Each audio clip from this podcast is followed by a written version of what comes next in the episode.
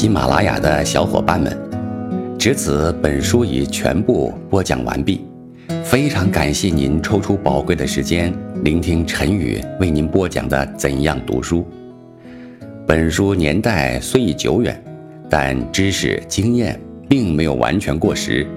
给我留下最深刻印象的就是丰子恺先生的苦读经验，那个繁体的“读”字让我铭记于心，还有。林语堂先生对于学习方法之幽默诙谐的表达，文笔之流畅，读来简直就是一种享受。播讲的过程中，还是遇到一些小麻烦的，比如此版本为繁体版，有太多对于现代人，尤其是我的生僻字，着实的让我又回到了学生时代，查字典，一个字一个字的攻下来。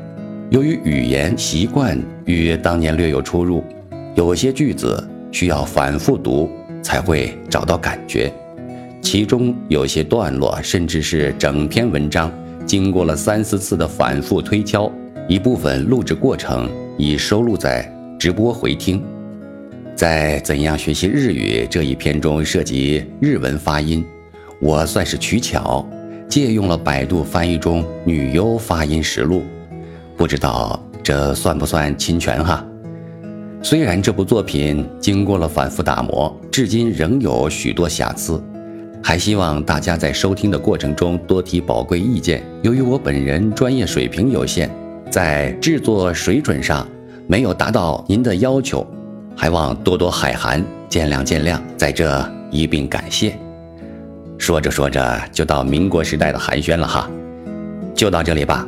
还希望大家多多关注陈宇听听，以及正在更新的其他专辑，尤其是《苏东坡传》，期待您的评论互动，期待您的持续关注。